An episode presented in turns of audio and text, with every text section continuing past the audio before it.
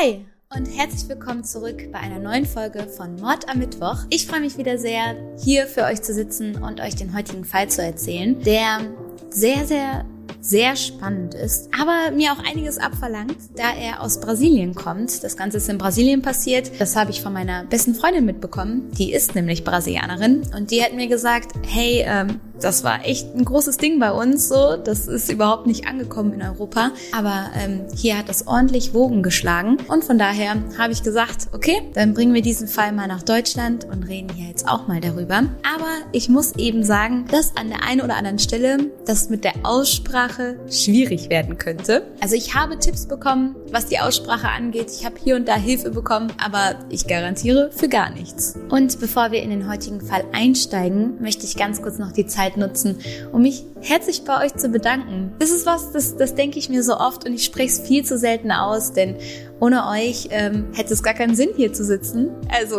ne, natürlich meine Monologe, die führe ich sowieso andauernd, meine Selbstgespräche. Aber jetzt jemanden zu haben, der einem dabei auch zuhört, das ist ein tolles Gefühl und dafür danke ich euch wirklich von Herzen. Fühlt euch gedrückt, ganz, ganz doll. Und jetzt geht's los. Und es geht auch direkt mit ein paar schwer auszusprechenden Namen los. Und zwar erzähle ich aus der Sicht von Elisi. Sie hat bei einer Netflix-Dokumentation mitgemacht und deswegen weiß man eben ganz viel von ihrer Sicht auf die Dinge und davon werde ich eben berichten. Und sie ist in Chopinzinho, Paraná zur Welt gekommen. War das richtig? Chopinzinho? Also Chopinzinho, Paraná. Nochmal langsam. Chopinzinho, Paraná. Das ist eine kleine Stadt und Elisi wächst in ziemlich ärmlichen Verhältnissen auf. Ihr Vater verlässt die Familie schon früh und die Mutter ist also mit Kind und Haushalt auf sich alleine gestellt und arbeitet deswegen sehr, sehr viel, sodass Elisi praktisch von ihrer Großmutter und ihrer Tante aufgezogen wird und gar nicht so viel von ihrer Mutter mitbekommt. Anekdoten, die Elisi dann so aus ihrer Kindheit erzählt, sind immer sowas wie, dass es kein Geld gab für Geschenke, dass Feiertage wie Weihnachten oder Geburtstage deswegen gar nicht richtig gefeiert wurden.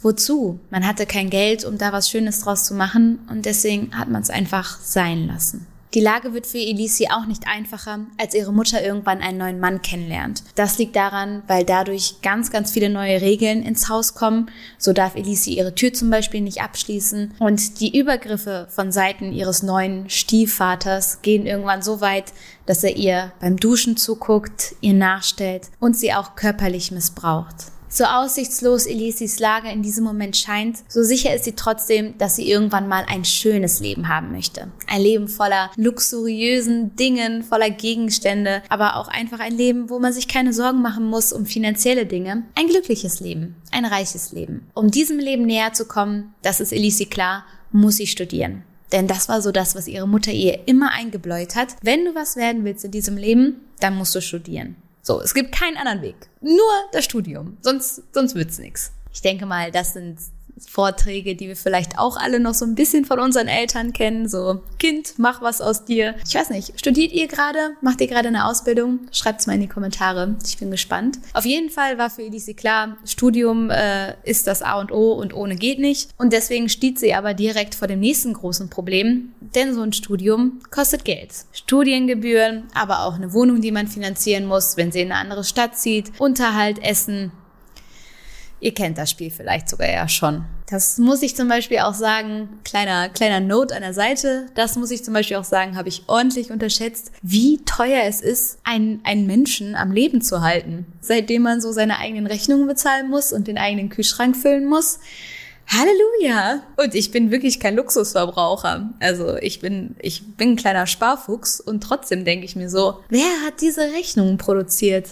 Wahnsinn! Naja, auf jeden Fall bietet sich für Elisi dann ein Weg, ihrem Ziel näher zu kommen, also an schnelles Geld zu kommen. Und zwar ist das ein Escort-Service. Das ist etwas, wofür sie sich schämt. Das sagt sie später, dass sie niemandem davon erzählt hat. Aber sie kann eben gutes und schnelles Geld verdienen bei diesem Escort-Service und gleichzeitig macht sie noch eine Ausbildung zur OP-Schwester. Das heißt, in dem Sinne funktioniert es sehr gut für sie und sie macht das auch eine ganze Zeit lang so. Irgendwann zieht Elisi dann nach Sao Paulo. Ähm, war das richtig ausgesprochen? Sao Paulo. Da zieht sie auf jeden Fall hin und wechselt dann auch den Escort-Service. Sie ist jetzt bei so einer Art Luxus-Escort-Service. Dort sind dann vor allen Dingen Politiker unterwegs und Bankiers und alles, was Rang und Namen hat. Denn dieser Escort-Service hat so eine Internetseite, wo man sich dann die Damen aussuchen kann. Es klingt so falsch, darüber zu reden, sich einen Menschen auszusuchen. Ich wünschte, ich könnte eine bessere Beschreibung dafür finden, aber am Ende ist es ist es so gelaufen. Also es gibt eine Seite, wo dann die verschiedenen Damen angezeigt werden. Man kann dann wirklich so ein Treffen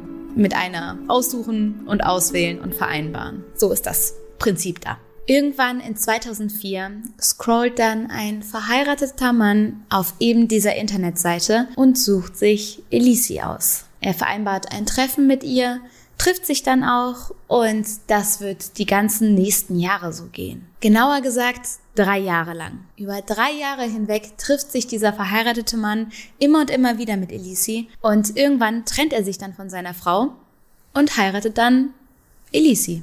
Aber wer war dieser Mann?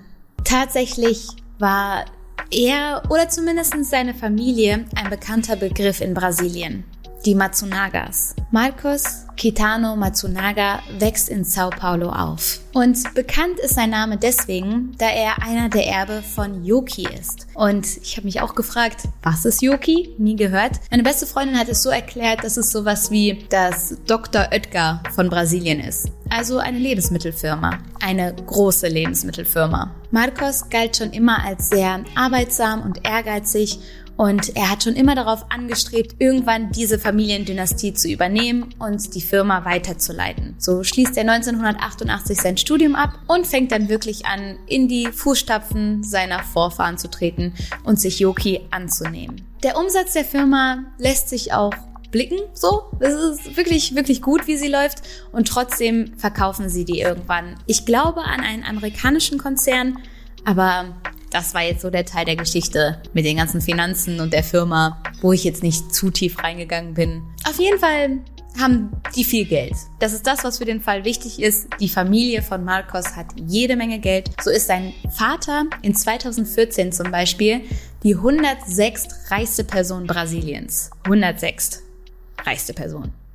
Das ist ein Brett. Nun war Marcos verheiratet und lernt dann aber auf dieser Escort-Seite Elisi kennen. Keine Ahnung, wie ein verheirateter Mann auf so eine Seite stolpert. Ich weiß es nicht. Muss wohl ein Unfall gewesen sein. Auf jeden Fall lernt er sie dort kennen. Die beiden fangen was miteinander an, treffen sich immer und immer wieder und er will ihr schon von Anfang an Geschenke machen. So, das ist Marcos Zeichen seiner, seiner Aufmerksamkeit und seiner Liebe. Er versucht, Elisis Rechnungen zu bezahlen, die Versicherung zu übernehmen. Er bietet ihr an, Studiengebühren zu zahlen. Aber Elisi ist sich sicher, sie will das alles gar nicht annehmen. Sie will es alleine schaffen.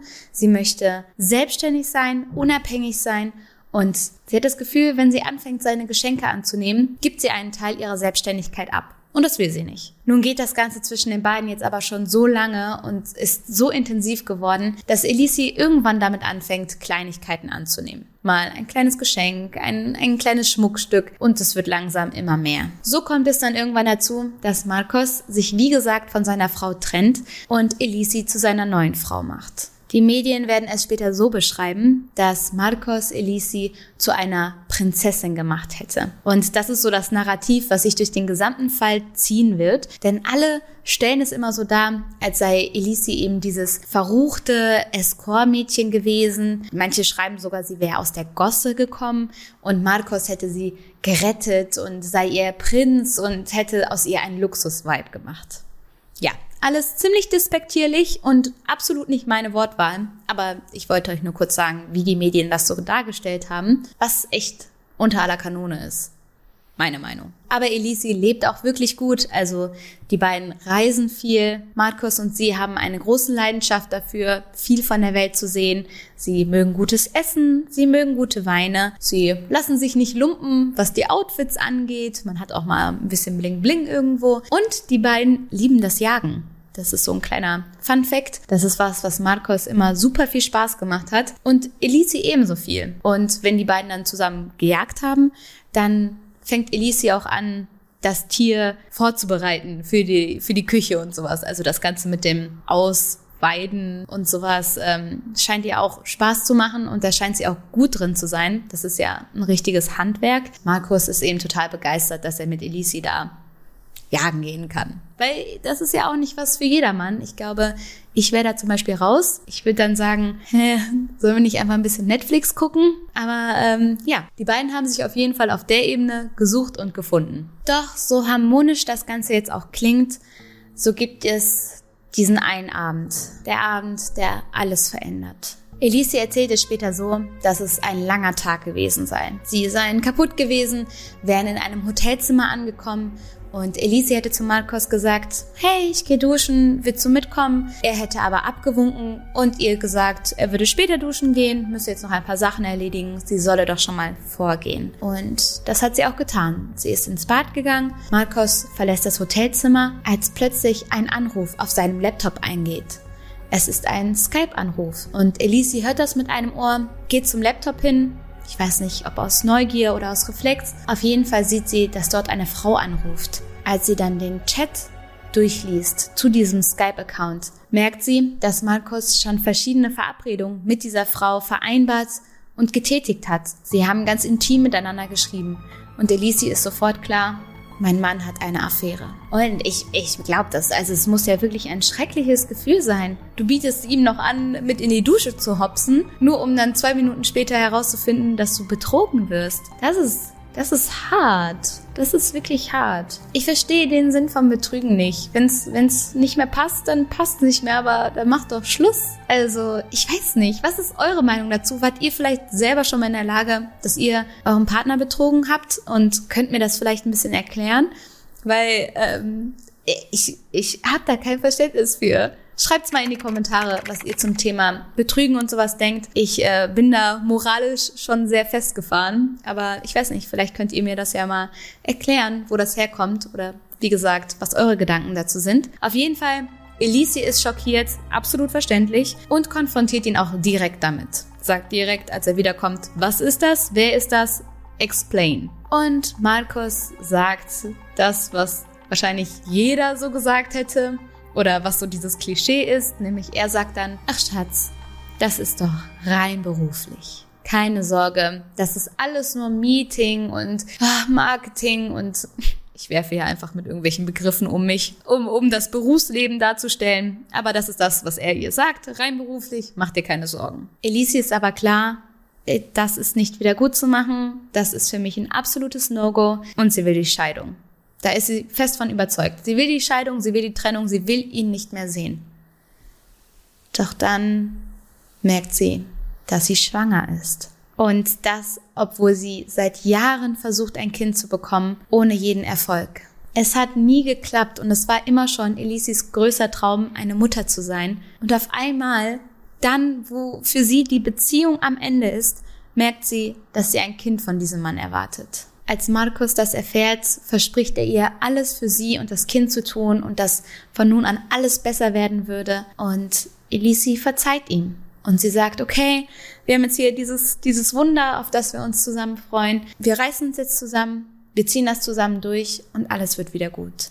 Und die erste Zeit läuft wirklich perfekt. Markus ist die ganze Zeit für sie da. Sie fühlt sich geborgen bei ihm. Die beiden freuen sich auf dieses Kind. Doch kaum ist die Tochter, es wird ein Mädchen, kaum ist sie einen Monat auf der Welt, wendet sich Markus zunehmend wieder ab. Elise sagt später, sie habe das Gefühl gehabt, mit einem Fremden verheiratet gewesen zu sein. Weil da war der Mann, der irgendwie mit ihr gelebt hat, aber Sie hatte keine Ahnung mehr, was er am Tag getrieben hat, wo er war, wann er nach Hause kommt. Es war wie mit einem Fremden zusammenzuleben. Das Paar versucht verschiedenste Dinge, um die Beziehung wieder auf Vordermann zu bringen. Sie sehen Paartherapeuten. Sie holen sogar einen Pfarrer zu sich nach Hause, der dann so das Haus ausräuchern soll wegen der bösen Stimmung und sowas. Und es das heißt sogar, er habe sein ganzes Weihwasser aufgebraucht, weil wahrscheinlich so viele böse Stimmungen im Haus waren. Aber all das hat nichts gebracht. Elisi ist nach wie vor davon überzeugt, dass Marcos sie anlügt, dass er Affären hat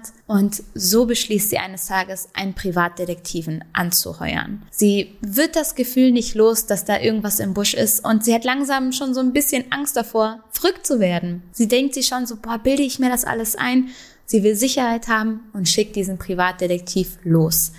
Und er wird fündig und das am ersten Abend. Er sieht Marcos nämlich mit einer Dame vor einem Hotel stehen und die beiden haben sehr intim miteinander gewirkt, sehr vertraut. Es wurde auch mal sich in Arm gehalten und dann haben die beiden den Abend miteinander verbracht. Und als der Privatdetektiv das alles zu Elisi sagt und ihr dann auch das Videomaterial dazu zeigt als Beweis, ist für sie klar, ich bin die ganze Zeit über weiterhin angelogen worden. Sie erzählt später, das sei für sie das schlimmste Gefühl gewesen, dass er sie, obwohl sie ihm ja verziehen hat und alles bereit war zu vergessen, weiterhin betrogen hat. Die Lage zwischen Marcos und Elisi eskaliert natürlich. So, sie hat immer wieder diese Vermutungen geäußert ihm gegenüber und er meint, er könne es nicht mehr hören und da wäre ja nichts dran und dann zieht er aus. Er lässt Elisi mit der Tochter zurück, zieht aus und die Familie und die Freunde, alle sind schockiert. Weil das ist ja so, wenn man länger mit seinem Partner zusammen ist, irgendwann ist man ja nicht nur mit dieser einen Person zusammen, sondern man ist gefühlt noch mit, mit der Mutter und der Schwester und der besten Freundin und man ist mit allen zusammen. So ist es dann halt auch da. Also die ganze Familie ist enttäuscht von Marcos und alle sind so, boah, wie konnte das passieren? Das hätten wir niemals geglaubt. Und keiner kann es fassen. Vor allen Dingen sagen alle auch, dass Markus ja so verrückt nach Elise gewesen sei. Keiner versteht, was da passiert ist. Und dann in 2012, im Frühjahr diesen Jahres, ist Markus plötzlich verschwunden. Also es hat so viel Streit und Aufruhr gegeben und dann plötzlich ist er einfach erstmal untergetaucht. Und da sein Name ja nun mal ein relativ bekannter war, wird die Aufruhr darüber, dass plötzlich der Matsunaga weg ist, dass der Yoki-Erbe weg ist, natürlich riesengroß. Und die ersten Gerüchte stehen im Raum, dass er vielleicht entführt worden ist gekidnappt, damit man ihn irgendwie erpressen kann, seine Familie nach Geld fragen kann und alle machen sich große Sorgen. Am 21. Mai 2012 schreibt Elisi dann einen Brief an den Pfarrer, der da die Ausräucherung betrieben hat. Und in diesem Brief steht, ich weiß nicht, wo mein Mann ist. Er ist jetzt seit zwei Tagen weg und ich mache mir große, große Sorgen. Sie erzählt, Marcos sei für ein wichtiges Meeting an einem Abend nochmal weggegangen und dann einfach nicht mehr nach Hause gekommen. Und sie können es gar nicht verstehen, denn natürlich hat es die Streitereien gegeben und natürlich gab es Reibereien und sie war auch sauer und enttäuscht. Aber die beiden haben sich immer wieder zusammengerauft und wieder gefangen und eigentlich sei alles gut gewesen. Daran glauben, dass Marcos entführt worden ist oder seine Familie verlassen hat, das kann Marcos Familie nicht. Die sind fest davon überzeugt, dass hier irgendwas anderes im Busch ist. Und gerade als die Sorgen immer und immer größer werden, trifft plötzlich eine E-Mail ein. Es ist eine E-Mail von Marcos, in der er schreibt, dass es ihm gut geht und dass man sich bitte, bitte keine Gedanken um ihn machen solle. Für Elisi ist dann klar, das ist auch das, was sie dann sofort der Familie sagt. Ich hab's euch gesagt, er ist abgehauen. Ich sag's euch, er ist wieder mit irgendeiner Geliebten unterwegs. Er interessiert sich ein Dreck für mich und das Kind und das ist der Beweis. Ihm geht's gut, ihm geht's wahrscheinlich sogar sehr gut, weil er da seine tollen Affären betreibt. Aber das Rätseln geht natürlich trotzdem erstmal weiter. Bis zu einem ganz bestimmten Tag. An diesem Tag findet die Polizei, nämlich 30 Kilometer entfernt von Sao Paulo, auf einer ganz abgelegenen Straße, die kaum richtig geteert war, plötzlich Müllsäcke. Dunkle Müllsäcke, in denen menschliche Körperteile sind. Rund um diese Müllsäcke liegen noch Klamotten. Und die Klamotten sind teuer. Es sind Marcos Klamotten. In der ganzen nächsten Zeit wird man immer wieder rund um Sao Paulo herum Körperteile von Marcos finden. Sie sind fein säuberlich abgetrennt worden. In drei Koffern hat man ihn aufgeteilt und verteilt. Die Polizei fährt natürlich jetzt allererstes zu Elisi und fragt sie, was sie damit zu tun hat, was sie darüber weiß und dass man ihren Mann gefunden hat. Und Elisi bricht zusammen. Aber was ist passiert? Wie konnte das Ganze so eskalieren und so grausam enden? Elise erzählt, sie habe den Abend lang auf Marcos gewartet. Er sei wieder spät, spät erst nach Hause gekommen. Dann haben die beiden Pizza bestellt und erstmal ruhig miteinander gegessen. Dann habe Marcos plötzlich einen Anruf bekommen. Er sei aufgesprungen, total nervös gewesen und für Elise war klar, da ruft gerade wieder eine Geliebte an. Das ist doch wirklich die absolute Frechheit. Er sitzt hier mit mir am Tisch, mit seiner Frau, in seinem Haus, in unserem gemeinsamen Zuhause und empfängt hier Anrufe von seinen Geliebten. Was eine Frechheit. Er sei aufgestanden, habe das Telefonat irgendwo anders angenommen, sei dann zurückgekommen und habe gesagt, er müsste jetzt nochmal zu seinem Vater fahren. Und da sei es für Elisi komplett durchgekracht. Sie habe ihn damit konfrontiert, dass sie weiß, dass er Affären hat, dass sie ihm nicht glaubt, dass er jetzt zu seinem Vater fährt, dass er sowieso wieder nur zu seiner Geliebten will und sie sagt ihm auch, dass sie einen Privatdetektiven auf ihn angesetzt hat. Und das ist wohl der Moment, in dem die Lage absolut eskaliert, denn als Markus erfährt, dass Elise ihm nachstellen lassen hat, schlägt er sie. Elise sagt, er habe ihr gedroht, er habe sie geschlagen, er habe gesagt, geh doch zurück in die Gosse, ohne mich schaffst du gar nichts, habe sie übelst degradiert und dann habe sie ihre Pistole gezückt und auf ihn geschossen. Anschließend habe sie seine Leiche zerteilt. Dafür sprechen übrigens die sauberen Schnitte, denn sie war ja OP-Schwester und geübt in sowas. Und die Leichenteile habe sie in Müllsäcke gepackt und dann verstreut. Sie sagt, sie habe panische Angst vor Marcos gehabt, weil er so ausgerastet sei. Es sei Notwehr gewesen. Sie habe ihren eigenen Mann nicht wiedererkannt und einfach Angst um ihr eigenes Leben gehabt. Einige sagen hier schon, dass das nicht sein kann, weil jeder Marcos eher als ruhigen Typ kannte. Und Elise sagt, ja, das war er ja auch bis zu diesem Abend und da sei er komplett durchgedreht. Natürlich gibt es verschiedene Motive, die Elisi zusätzlich gehabt haben könnte. Und darüber wird natürlich ordentlich spekuliert. Zuallererst wird behauptet, sie habe es wegen des Geldes getan. Sie wusste, dass Marcos eine sehr hohe Lebensversicherung abgeschlossen hat und ihr würde das Geld ja ausgezahlt werden. Vorausgesetzt, sie ist noch seine Ehefrau. Und da spekulieren eben einige, dass sie gemerkt hat, die Ehe geht in die Brüche. Sie ist kurz davor, Marcos als ihren Mann zu verlieren und somit dann auch das Anrecht auf die Lebensversicherung und einen großen Teil seines Geldes. Etwas, was nämlich rauskommt im Laufe der Ermittlungen, ist, dass diese Geliebte, die übrigens Natalia hieß, auch eine Escort-Dame war. Sie war auch bei so einer Art Escort-Service angestellt. Und es ist ja nun mal naheliegend, dass Elise vielleicht Angst davor hatte, dass sich die Geschichte wiederholt. Denn schließlich hat Markus schon mal seine Ehefrau sitzen lassen für eine Escort-Dame. Elise könnte vermutet haben, dass ihr dasselbe Schicksal blüht. Tatsächlich war die Beziehung zwischen Marcos und Natalia wohl sehr, sehr eng.